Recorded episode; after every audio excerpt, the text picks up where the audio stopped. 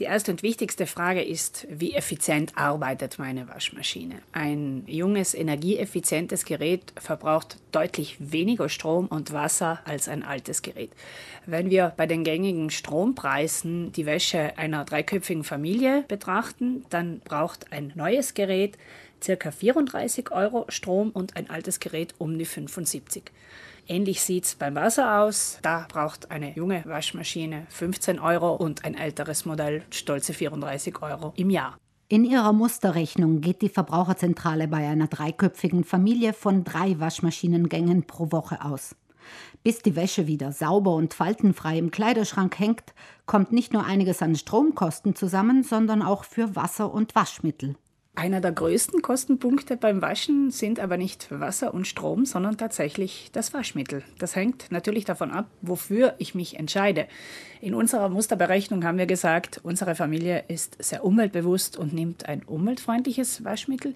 Dieses schlägt aber tatsächlich mit 50 Cent pro Waschgang zu Buche, sodass ich am Ende des Jahres 78 Euro dafür einplanen muss. Um die Stromkosten beim Wäschewaschen zu senken und gleichzeitig die Umwelt zu schonen, gibt es einige Grundregeln, die Sie befolgen können. Einen Vorwaschgang braucht nur wirklich stark verschmutzte Wäsche. Energiesparsamer ist dann immer das Waschen bei niedrigen Temperaturen. 30 bis 40 Grad sollten normalerweise ausreichend sein.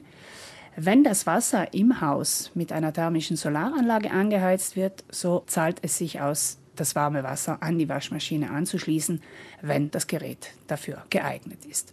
Ganz wichtig, beladen Sie die Maschine immer ganz, denn halbvolle Maschinen brauchen klarerweise im Verhältnis mehr Energie. Beim letzten Abschnitt fast aller Waschprogramme, dem Schleudern, spielt die Drehzahl eine wesentliche Rolle. Beim Schleudern ist die optimale Schleuderdrehzahl 1400 Umdrehungen. Das ist umso wichtiger, wenn die Wäsche danach in den Trockner wandert, denn ansonsten braucht dieser noch mehr Energie. Umweltfreundlicher ist klarerweise die Wäscheleine. Nebenbei bemerkt, auch Waschmaschine und Trockner verbrauchen im Standby-Modus Strom. Deshalb besser den Stecker ziehen, wenn sie nicht in Gebrauch sind. Bis die gewaschene Wäsche wieder ordentlich und knitterfrei im Schrank ist, fehlt noch ein Arbeitsschritt, zumindest bei manchen Kleidungsstücken und Heimtextilien, das Bügeln.